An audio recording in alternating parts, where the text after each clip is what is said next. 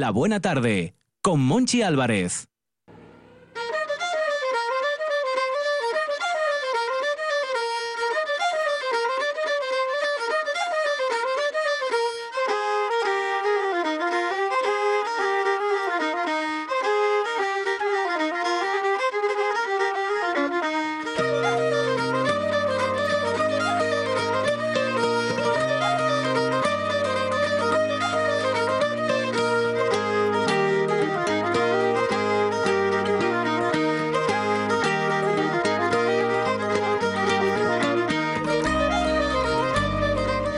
Y a las seis y nueve minutos de la tarde ya está aquí, en carne vital, el sabio del país Astur, José Antonio Hidalgo.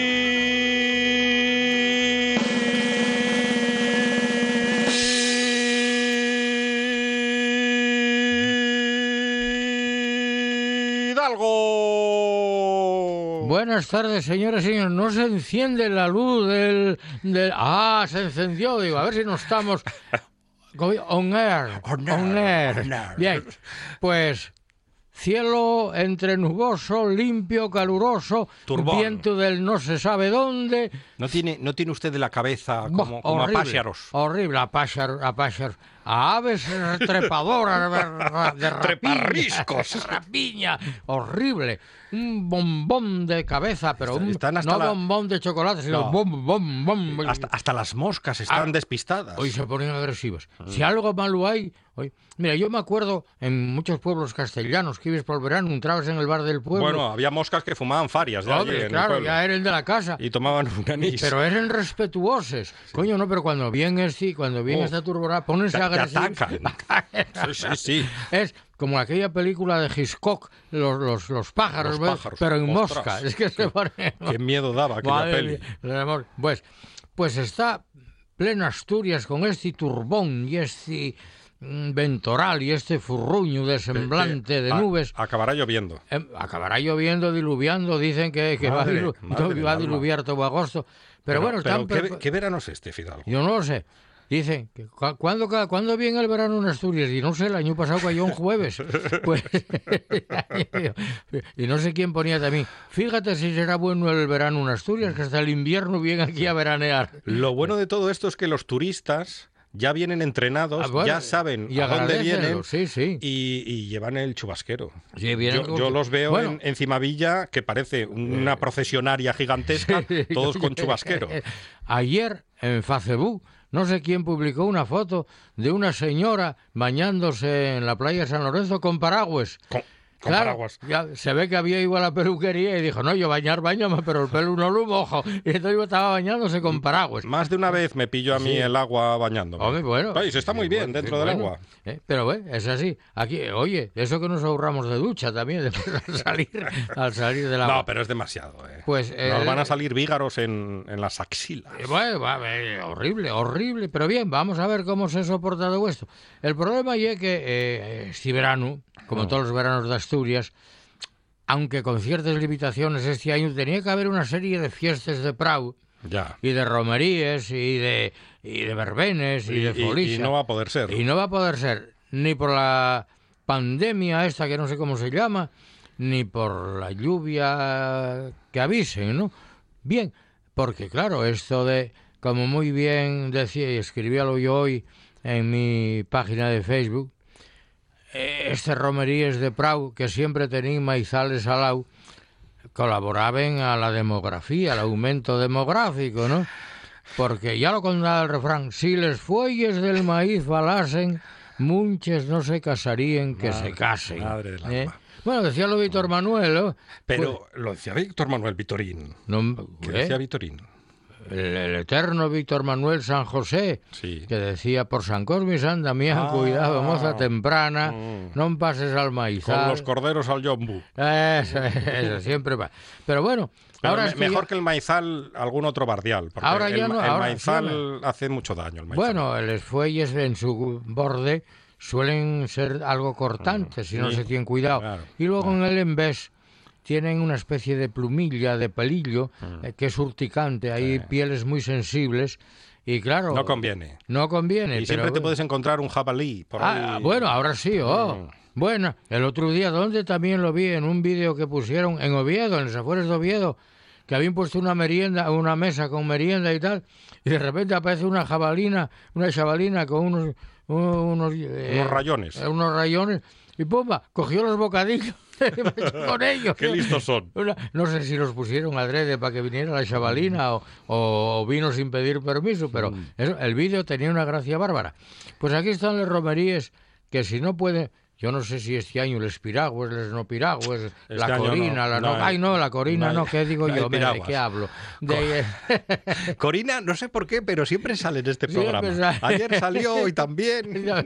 bueno, y, y- pero una de las cosas que hoy este programa va a tener protagonismo es que, eh, eh, vamos a ver, como siempre tengo que hablar, Colunga, Colunga, Colunga, minuto, minuto 15. Minuto 15.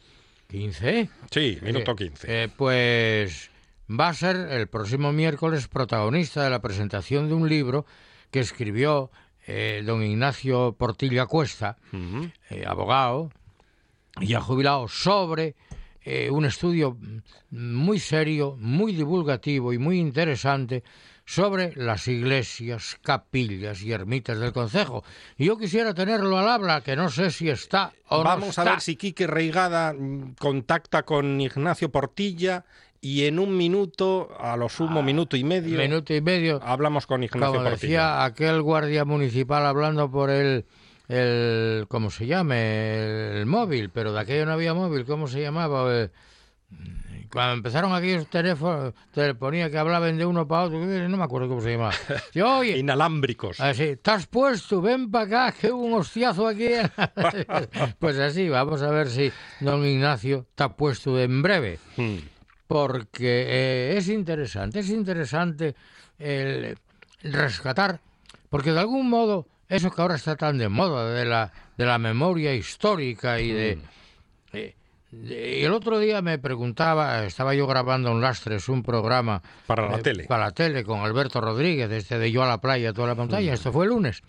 Y hablando de eh, unas tomas ahí preciosas, donde el rincón este es donde está la iglesia parroquial eh, y tal. Y no sé cómo salió el tema de iglesias y tal. Dije, hombre, yo que soy católico, apostólico y romano. Y, y dime Alberto, oye, ¿y es practicante? Dije, no, me no, practicante, enfermero, médico, psiquiatra, neurólogo, lo que haga falta, ¿no? Pues Ya está Ignacio Portilla. Vamos a saludar a, a Ignacio. un pues ya digo, es interesante que de algún modo estas cosas, que son las iglesias, que son las ermites, que son las procesiones y hasta el gaitero y el tamborilero de la procesión, porque cantar y andar a la procesión y tocar y hacer solo el solfa y el gaitero, Mm. ¿eh? pues forman parte de nuestra identidad, que no la podemos perder. Ignacio Portilla, buena tarde. Hola, muy buenas tardes a todos. Autor del libro Iglesias, capillas y ermitas del Concejo de Colunga. Eh, ya sabemos lo que podemos encontrar en tu libro, pero la documentación supongo que ha sido un trabajo muy importante, ¿no? A la hora de, de tener todas las iglesias, todas las capillas y, y las ermitas del concejo Bueno. recogidas en tu libro. La historia de Colunga es muy, es muy larga, muy larga, muy larga. El primer documento que se habla de Colunga está en la Catedral de Oviedo y es del año 803. Y del año 803 aquí, pues yo creo que cayeron muchos chuba- chubascos, muchos soles y mucho de todo. Entonces, bueno, pues intentar localizar ruinas o algún documento que nos hable de alguna capilla ya desaparecida y tal, pues fue un poco de trabajo, pero bueno, como estoy jubilado, tengo tiempo y me dedico a la compra cuando me lo manda la mujer y si no, pues a estos pequeños estudios, pues lo pasé muy bien preparando este libro por el cariño que tengo a Colunga. Fidalgo, ¿qué le parece? Eh, bueno, yo conozco a Nacho, pues desde nuestra tierna infancia, ¿no? Desde estudiantes ya y ya llovió. Y aunque él fue un hombre dedicado a su labor profesional en cada momento, como abogado, como eh, jefe provincial de protección civil del Principado, etcétera, etcétera, siempre tuvo, bueno, su mujer es de Colunga, con lo cual ya, Pues eh, sí. eh, ya, eh, Mano de santo. ¿cómo no va a estar enamorado? Y, y a mí no me queda más remedio que ser de Colunga. Claro, claro, Llevo- claro, claro, Llevo claro. 53 veraneos aquí en Colunga, seguidos, gracias a Dios. Eh, Uno, yo digo, uno siempre es de donde se casa. no, no, no, Claro. claro, claro, Yo, pero yo a Colunga vengo no de vacaciones, siempre vine de veraneo. de veraneo. Es decir, yo alargué de julio a septiembre y yendo y viniendo a Oviedo por la campa para arriba, campa para abajo, cuando no teníamos autovía. Pero bueno, eran los jóvenes, los pocos años que tenía, el mucho amor de recién casados, etcétera, que me hacía ir y venir y casi casi hasta volaba. Pero no es solo, eh, vamos a ver, que tengas amor a Colunga, a su paisaje, a su historia, sino luego el tener que investigar para plasmar en papel escrito toda esa documentación que de algún modo apuntaba yo antes. Es una muestra más, un detalle más de nuestra identidad municipal. Somos lo Pues- que somos y entre eso que somos están nuestras iglesias, nuestras procesiones, nuestras costumbres religiosas, etcétera, etcétera. Pues tienes toda la razón. Yo además digo que este libro, ahora que está tan de moda hablar de la memoria histórica, pues quiere ser la memoria histórica de este pueblo que tiene, como decía antes, muchísimos si- siglos de existencia y donde sus gentes, pues eso, como vemos en el primer documento del año 803, que entregan todos sus bienes al monasterio de Libardón, la tal Ego Faque- Faquelo, Faquila, la faqui- eh, era una señora, la Faquilona, Faquilona, sí, sí. era una era una señora y era además monja en el monasterio de de Santa María de Libardón. Entonces, Aunque entonces no, entonces no era el nombre parece masculino, hay que tener en cuenta que en aquella época los monasterios eran mixtos de hombres y mujeres y ella en su testamento dice a mis hermanos los monjes y a mi abad es Sí, decir, ella estaba en el monasterio del Libardón y no hacía falta el lenguaje este inclusivo de ahora. Se entiende que siendo monja, pues estaba allí. Pues bien, como decía, ella entregó todos sus bienes, pero no solamente ella. Es que después de ella hay otros documentos, otros testamentos. Hay uno muy muy que me hizo mucha sensibilidad de la capilla de San, de San Antonio en Sales, que ya desapareció, que es un matrimonio que eh, hacen un testamento y dice que el supérstite que venda los bienes y después de quedarse con la cantidad necesaria para sobrevivir, se haga una capilla al, al santo San Antonio, a San Antonio. Y Esa así, pues, desapareció. hay muchos casos de gente que fue entregando bienes y tal, y lógicamente somos un- una sociedad con raíces cristianas y las raíces cristianas pues las tenemos en las iglesias, las tenemos en las capillas, pero incluso lo tenemos hasta en las fiestas populares, son las fiestas de Santa Lucía, las fiestas de los mártires, las fiestas de o incluso en las propias calles, la cuesta de San Antonio o el barrio de San Pedro en, en Lastres. Pues es porque ahí hubo una capilla de San Pedro y en la cuesta de San Antonio hubo una capilla de San Antonio. Es decir, vivimos raíces cristianas, aunque haya hoy día mucha gente que diga, no, no, las autoridades no pueden ser, tienen que ser a confesionales. Lógicamente tienen que ser a confesionales, pero siendo conscientes de que somos un pa- una sociedad de unas raíces cristianas y bien como turismo, bien como aspecto religioso, hay que mantenerlo.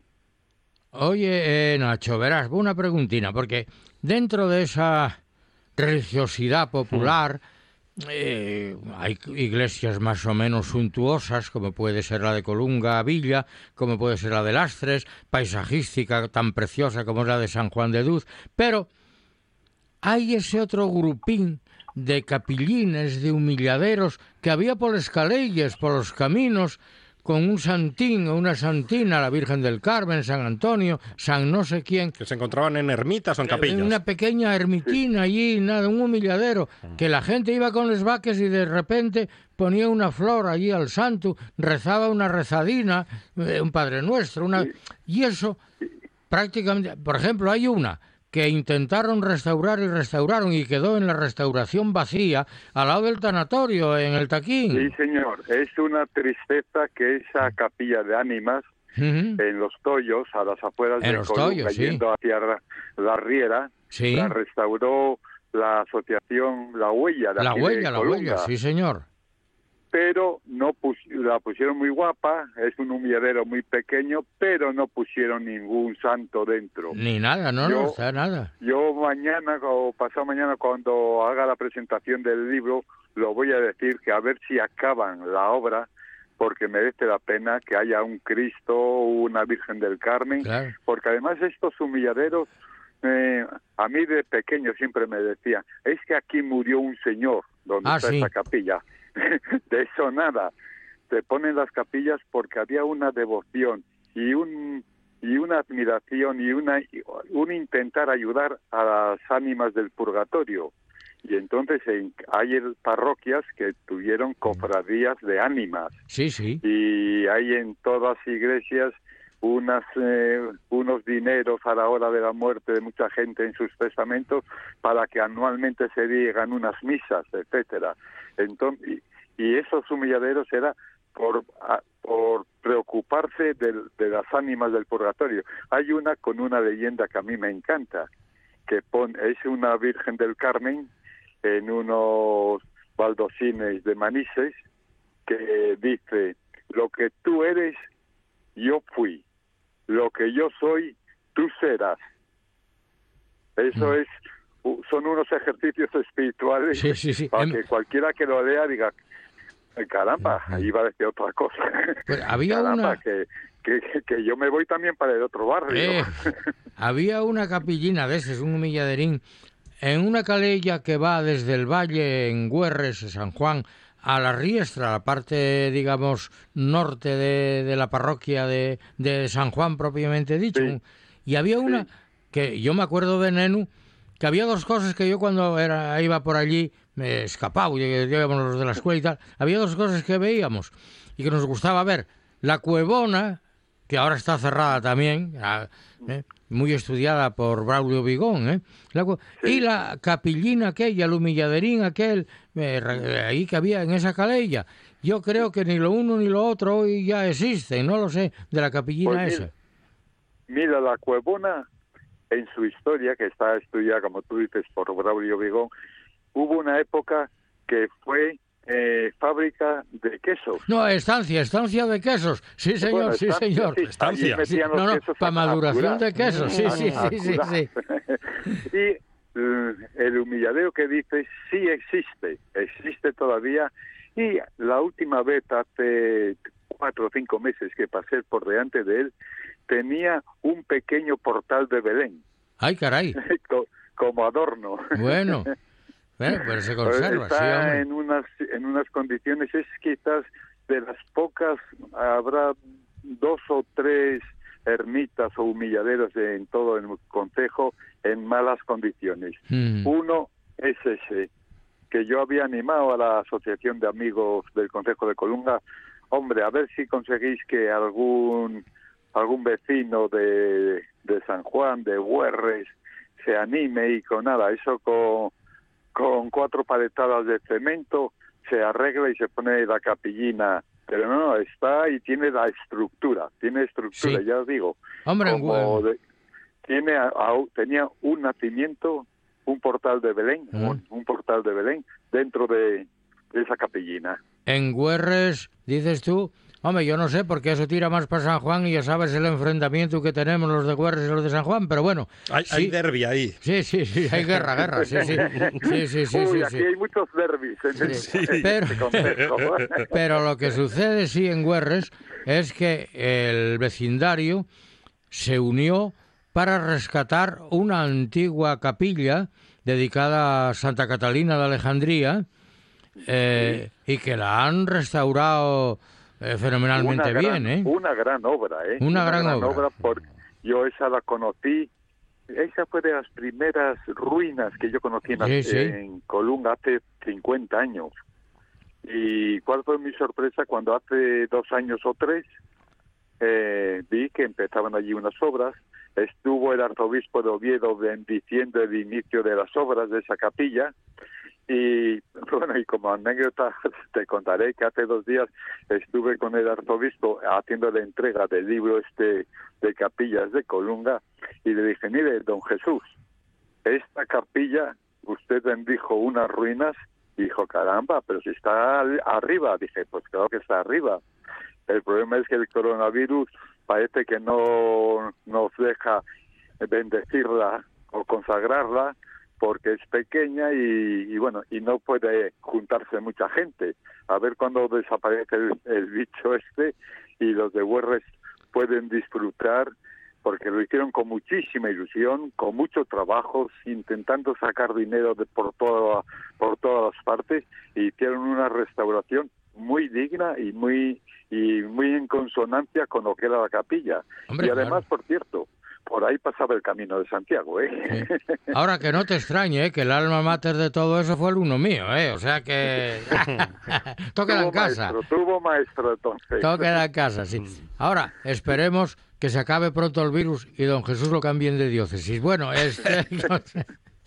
Sí, hombre, que merece, merece un arzobispado mm, más... Oye, yo cuando Virgili era rector de la universidad y- catedrático mío de química física, yo hacía novenas a ver si lo, le daban una beca de ampliación de estudios en Massachusetts. Qué malo es, Fidalgo. Ay, qué maldad, qué, Qué maldad. maldad. Sí, hombre. frases. ya, oye, los de San Juan ya sabes que tenemos retranca. Mucha. Y si encima estudiamos con jesuitas, ¿eh? Sí. Ignacio, hay que hablar eso, de... Eso marca, eso marca. Eso marca sin duda. Hay que hablar de la presentación del libro mañana, No, el miércoles. el No, miércoles. el miércoles que viene. El miércoles. El día 11. Bien, el día 11 a las siete y media en la sala Loreto aquí en Colunga. Mm. También por, un, por, por culpa del bicho, pues bueno, el, la capacidad del local se tiene que reducir bastante, por eso de que hay que guardar las distancias. Pero bueno, la cosa es presentarlo y yo además el libro este lo hice solamente por cariño y por sentimiento. Eh, está mal que lo diga, pero bueno, fue una edición que salió bastante guapa, eh, se vende a un precio baratísimo, porque son 15 euros cuando son 200 páginas a todo color, y, y no quiero ni ganar dinero ni nada. Está puesto ahí pues para que la gente eso recuerde y vea, y porque hay mucha gente que eso, y, y ya no conocen casi ni los pueblos de, muchos de los pueblos del concejo hay mucho veraneante. Oye, pero ese pueblo, ¿dónde queda? Que yo nunca oí hablar de él. Bueno, pues queda nada aquí, a 10 kilómetros del bar en el que tú ahora estás sentado. O sea, el turista viene a la playa, a, a los restaurantes, al tigre, Y poco más. pero, pero poco más. Y a mí me gustaría que las autoridades de Colunga, pues que intentasen señalizar las ermitas. Hay algunos consejos en Asturias, por ejemplo, Cangas de Narcea, pues tiene la ruta de las ermitas. Aquí en la, en la zona del Ibardón, pues hay mm, 12 o 14 ermitas y ermitas o humilladeros. En la zona de Lastres hay otras 12 o 14.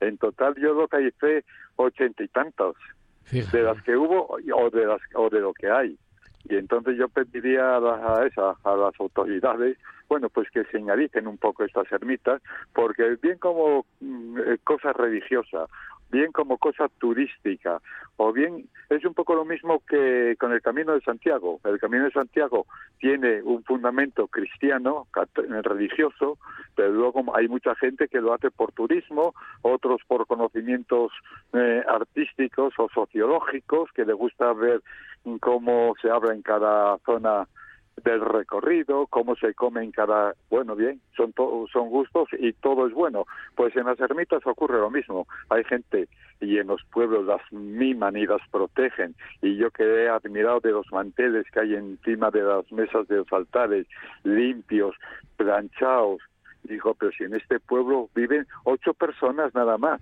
Pues bueno, la tienen en plan de revista. Eso demuestra el cariño que los pueblos tienen a sus ermitas.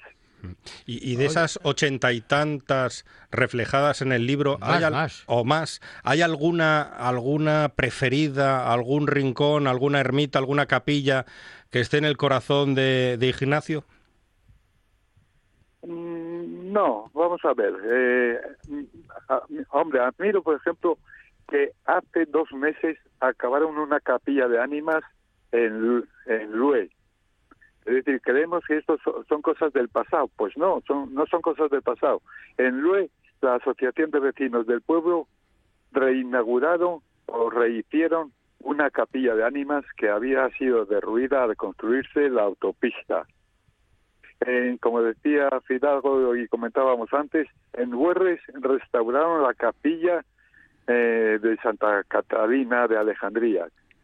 En en, Lue también la capilla de San Antonio la restauraron hace dos o tres años. Es decir, los pueblos miman y son pobres, no se puede hablar, y por eso en el libro no, no se habla de arte, porque ninguna de estas capillas tiene auténtico arte, pero tiene un sabor eh, humano, tiene características, porque son distintas las, las, capillas de esta zona a las capillas de Luarca, de Navia, de Grandes de Salime, son una estructura distinta, son unos tejados distintos, eh, aquí tienen unos tipos de pórticos que no los hay en otro sitio, es decir, es cultura, igual que si vamos al Japón y queremos ver los templos budistas y tal, y hay que verlos, pues aquí nuestras capillas y nuestras iglesias, y es una pena, por ejemplo, este año que es el Camino de Santiago, muchas iglesias del Camino de Santiago están cerradas, cuando hay mucha gente, eso que por espíritu religioso o simplemente cultural,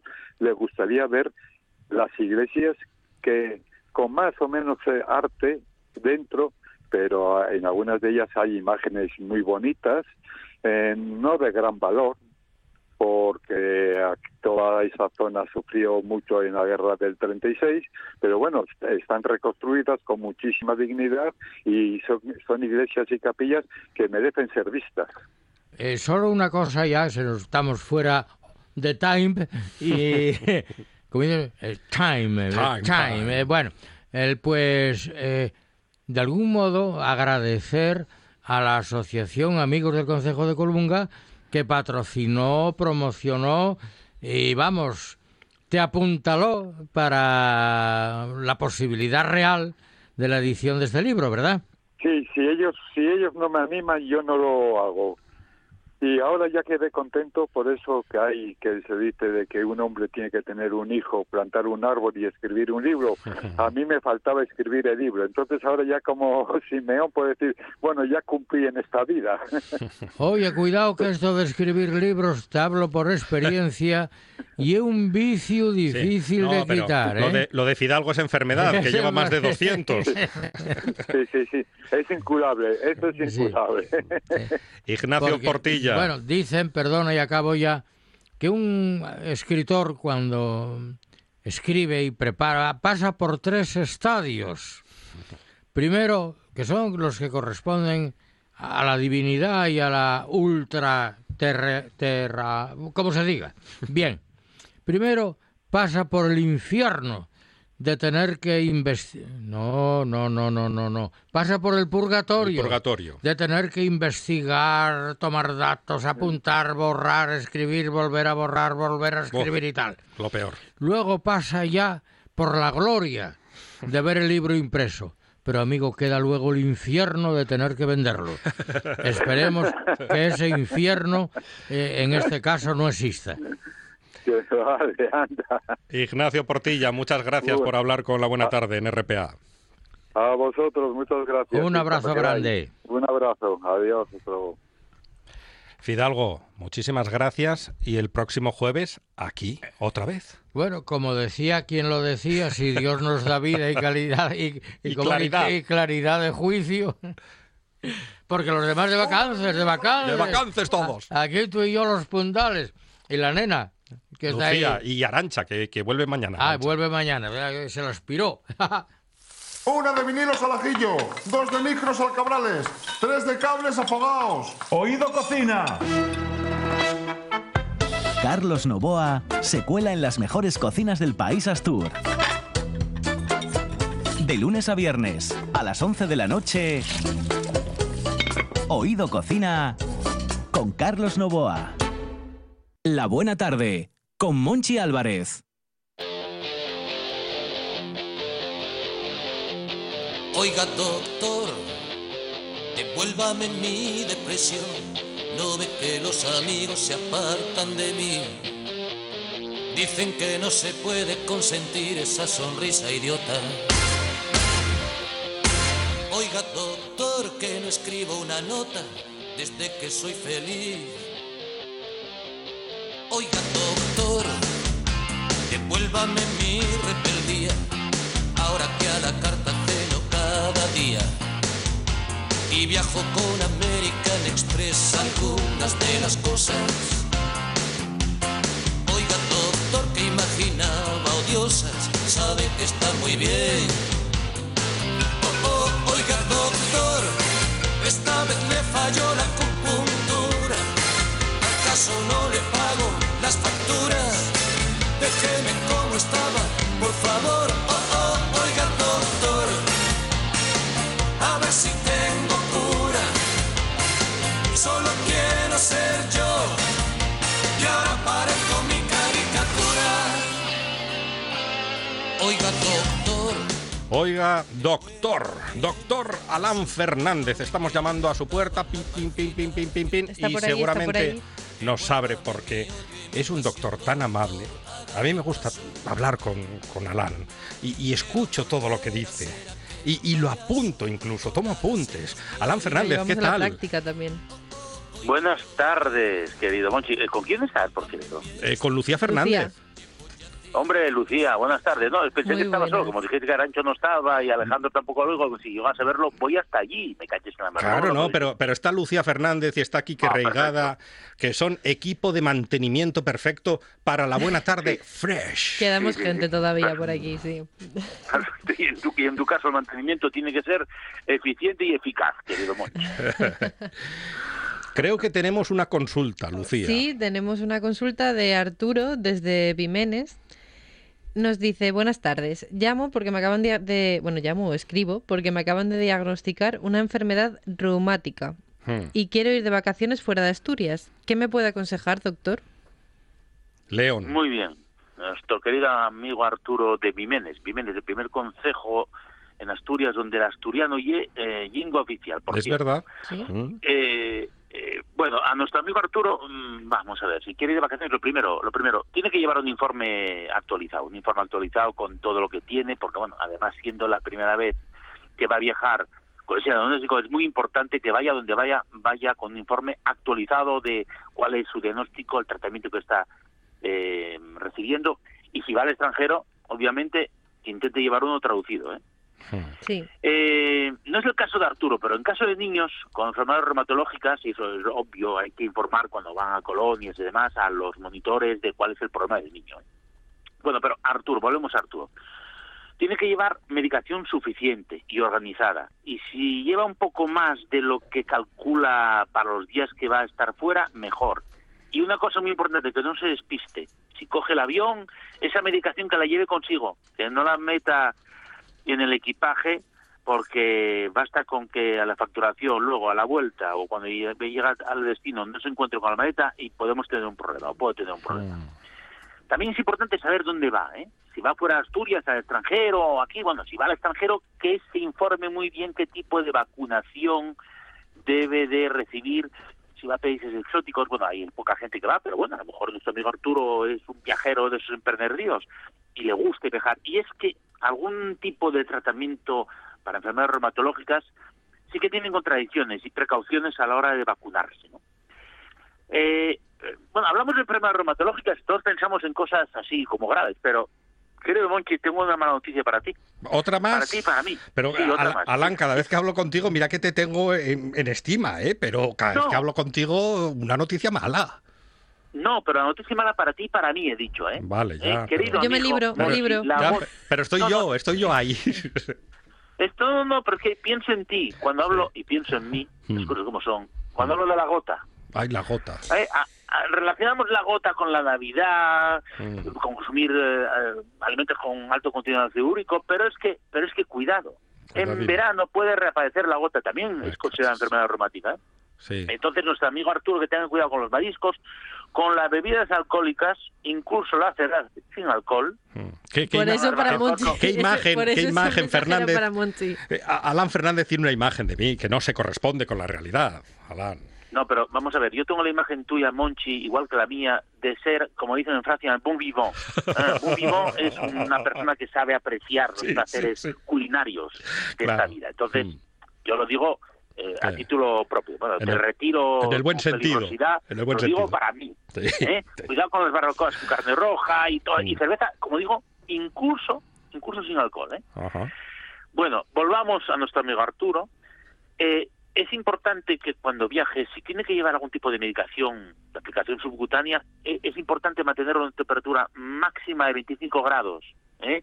Por lo tanto, hay que transportarlo en algún tipo de recipiente que mantenga la temperatura y cuando llega a destino, pues eh, pasarlo y tenerlo en un sitio fresco y, sacarlo, mm, bueno, 30 minutos antes de administrárselo, pues eh, sa- sa- sacarlo de la nevera para poder administrárselo.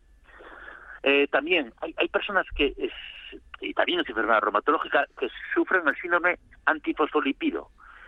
Eh, es la gente que tiene con frecuencia posibilidad de desarrollar algún tipo de trombo. Eso que vemos muchas veces en, los viajes largos en avión, se recomienda a la gente que, se pasee un poco por el pasillo, la gente que viaja en coche también, que pare cada dos horas para caminar un poco, hay que tener cuidado.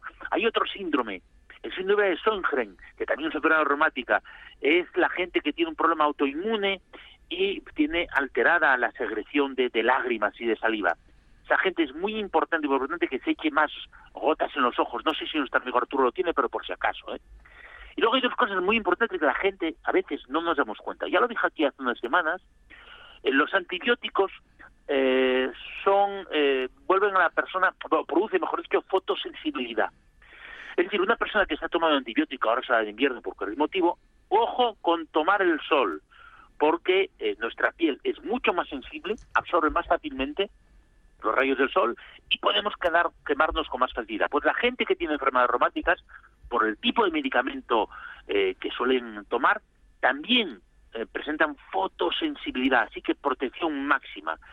Y luego también, a veces es aconsejable que la gente que tiene una enfermedad, como por ejemplo el lupus, no tome el sol o tome con muchísima precaución porque puede haber brotes. Yo creo que la gente que sufre esta dolencia, y no sé si su amigo Arturo lo, lo padece, sabe que cuando uno tiene lupus, pues si se expone al sol, pues puede tener brotes. No solamente son estados de ansiedad lo que provocan brotes, sino también en verano ese sol puede afectar a las personas con este tipo de enfermedades reumatológicas. Yo creo que con todo esto ya he explicado Arturo, ya he dado una serie de recomendaciones, ser prudente, vivir bien, con, con, con mesura, ¿eh? Mm. Eh, y, y disfrutar, disfrutar de las vacaciones. Arturo, es muy importante que disfrute de las vacaciones a pesar de, de padecer ese tipo de enfermedad. Recordar también lo que mencionábamos al principio de, mm, bueno, este es un caso muy concreto que dice que se va fuera de, de Asturias. Pero Sí. si eres un desastre a la hora de viajar, como me pasa a mí, que me olvido prácticamente todo, que bueno, si estás sufriendo algún tipo de malestar o enfermedad o tienes algo diagnosticado, el llevar la, la documentación pertinente Sí. a ese viaje. muy muy importante llevar la documentación pertinente y de vez en cuando también tener apuntado la medicación ¿eh? a mano y, y, y, y si una persona pues se olvida un poco pues hacer como yo yo apunto absolutamente todo Lucía absoluta, ab- absolutamente todo eh, eh, y porque bueno porque no tenemos por qué gastar tiempo ni energías en intentar recordar pero justamente cuando eh, una persona que un tratamiento eh, crónico tiene que viajar eh, fuera y sobre todo en este caso si es una persona que la acaben de diagnosticar una enfermedad, es muy importante que tenga bien apuntado a las pautas de tratamiento, que no se despiste en ningún momento, que siga con esas pautas y que lo tenga apuntado por si acaso, como tú dices, eh, pues, pues, pues le pasa algo, tiene que, no sé si Arturo va a viajar solo o no, pero bueno, es bueno siempre llevar esa documentación eh, bien apuntada, bien estipulada, cuál es la pauta de tratamiento, para que en caso de necesidad alguien que sea alrededor pueda ayudar a, esa, persona. Doctor Alan Fernández, muchísimas gracias como siempre y no le voy a preguntar por lo que va a hacer el fin de semana, aunque si lo quiere contar tampoco tengo ningún problema. Voy a intentar disfrutar de la vida. Voy a ir a visitar solamente un cuñado que tengo ahí en, en la Pola de Siero. Eh, intentaremos estar en una terraza al aire libre con las limitaciones que nos imponen eh, estas medidas en ocho concejos asturianos, entre ellos Carreño y Se- eh, Siero, ¿no? Eh, e intentar, bueno, pues eh, ser precavido, mantener la mascarilla, eso sí que te duele mucho, mantener la mascarilla al aire libre, a no ser que uno esté tomando algo, obviamente, en espacio cerrado también, mantener la distancia social y seguridad sanitaria y, vivir, vivir la vida. Yo creo que esta pandemia tendrá que pasar y va a pasar, ¿eh? Todavía falta alguna ola más, seguramente en otoño, pero bueno, ahora mismo estamos además viendo el descenso bastante importante de los casos en Asturias. Y es que es lo bueno de esta, valga, valga- perdón por la expresión, lo bueno de esta ola joven es que afecta a gente joven que generalmente no suele padecer de manera grande, pero sí que hay un pequeño incremento de los ingresos hospitalarios, no tanto de las UCIs. Y bueno, disfrutemos la vida con precaución y que, bueno, entre todos, entre todos echaremos la pandemia fuera. Y hay que vacunarse, todo lo que nos oye, hay que ir a vacunarse. Es imprescindible vacunarse para acabar con esa pandemia. Y digo vacunarse no solamente en Asturias, sino en todas las partes del mundo. Están hablando muy mucho de donar vacunas a los países eh, menos favorecidos eh, por la situación económica que tienen y es así. Hay que luchar contra la pandemia a nivel mundial y tiene que estar vacunado pues seguramente el 100% de la población mundial o, inmunizada para poder vencer a la pandemia. Las patentes, un día tenemos que hablar de las patentes, pero eso Sí, otro día. sí, sí. Alan Fernández, fuerte abrazo. Un abrazo Lucía, un abrazo Monchi. Un abrazo. Un programa de viajes, turismo, aventura e historia lleno de contenidos didácticos con los que aprender y divertirse. Un escaparate turístico donde se incluyen información sobre casas rurales, hoteles, gastronomía, turismo de aventura, senderismo, Voy a festivales. volver a salir y quiero que me aplaudáis como si fuera yo que sé. Un buen día para viajar. Un programa de apoyo al sector turístico de Asturias. De lunes a viernes a las 9 de la mañana y también sábados y domingos a las 10 de la mañana. La buena tarde con Monchi Álvarez.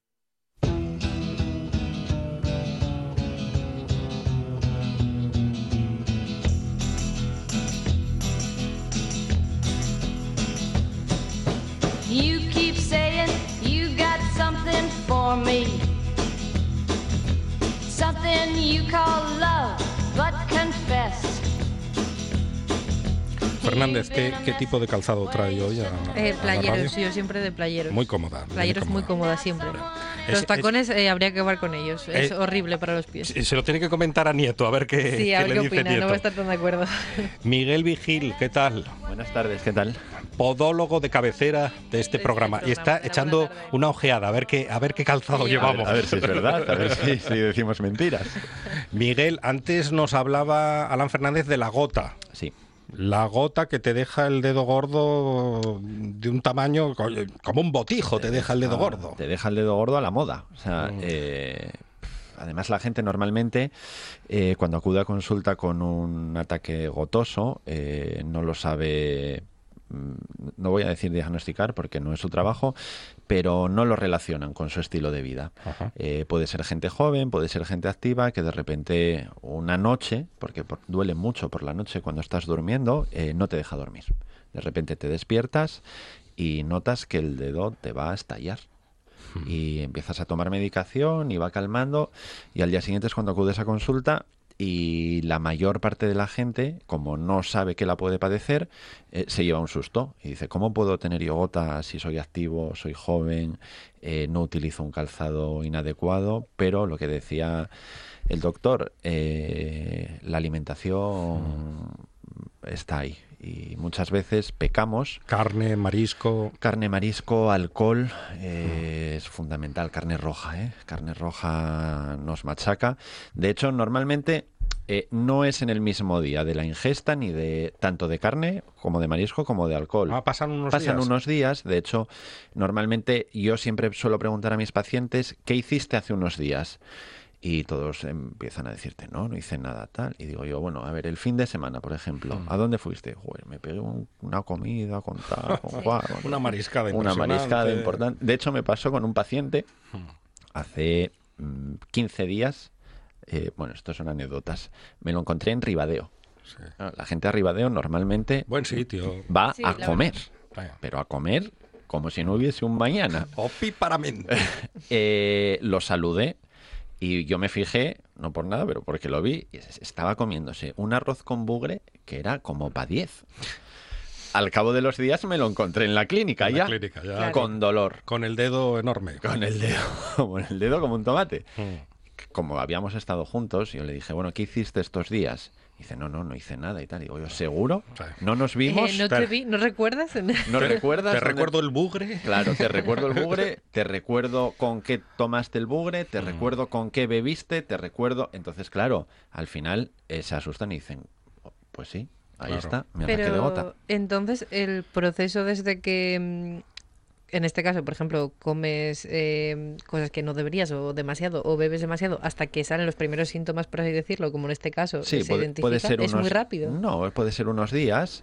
eh, y a ver, eh, hay una cosa que es el ácido úrico, que es una cosa que forma parte de nuestro cuerpo, que en determinadas personas eh, se aumenta muy fácil Se o ya, mucho. o ya lo traen de casa. Hay todo, a ver, Si hay eh, un punto genético también. El punto genético para todo lo malo, menos para la belleza, normalmente es importantísimo. Qué puñetero es ese punto genético. Es verdad, es que todo lo malo que puedas tener en tu casa, por tu padre y por tu madre, lo puedes coger. Y en el caso de los pies, encima, muchas cosas. Ah, los pies Sí. también. Y las mujeres más. Ah, qué bien. Y las mujeres más.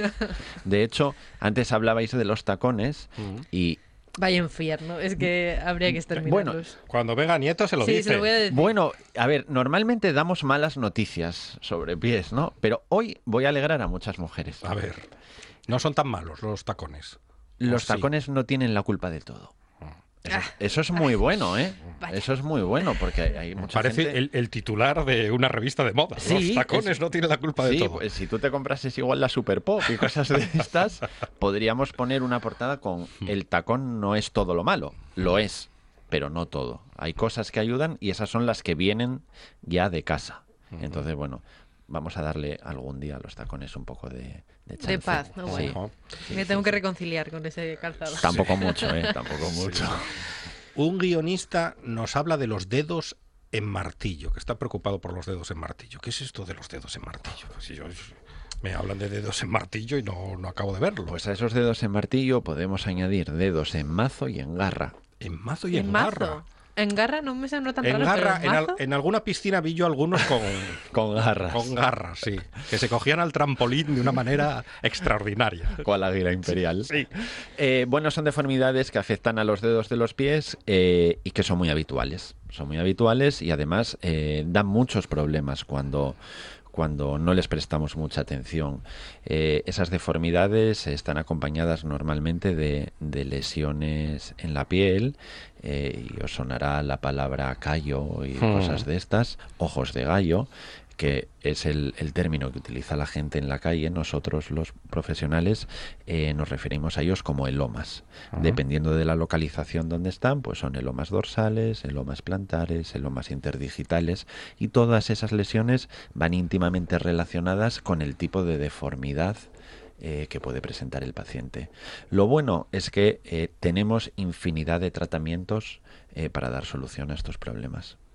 Eh, ¿Para los dedos en martillo hay solución? Por supuesto, y para los dedos en mazo y, los, y, Y- las garras y- también. Y lo de las garras es que. Bueno, eh, es quedo- que eh, el problema es que la gente no nos ve ahora cuando estamos hablando, pero yo os podría señalar con mi dedo, esto es una Como si fuese un garfio. Claro.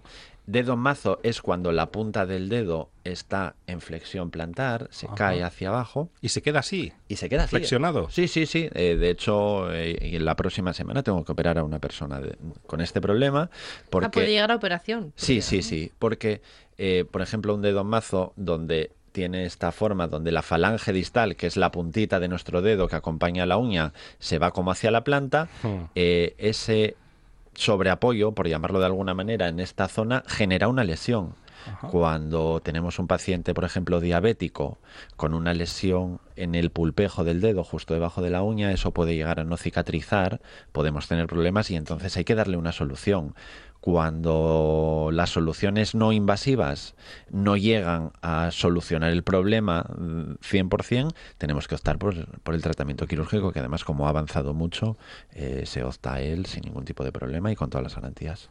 ¿Y, y por qué se llega a ese punto, al, al dedo, Bueno, pues- a tenerlo así como pues- un martillo? Pues mira, eh, en, en un primer momento por el componente genético. Mm. Eh, si a eso le añadimos un mal calzado, pues eso se acrecenta. Y si encima no le prestamos mucha atención, porque hay que pensar que empezamos a prestarle atención a los pies de hace unos años para acá, todavía te encuentras con mucha gente que no sabe lo que es un podólogo y que nunca ha acudido a un podólogo. Entonces, claro, tenemos que, por un lado, eh, informar de lo que hay y dar solución, y por otro lado, educar. Hay que educar. Y para eso también está aquí Miguel Vigil, el podólogo de la buena tarde. Miguel, muchísimas gracias. Gracias a vosotros. gracias, Gracias. Les dejamos con los servicios informativos de RPA y a la vuelta, es que ya lo saben, a la vuelta más, más buena Esto no para, tarde. esto no para.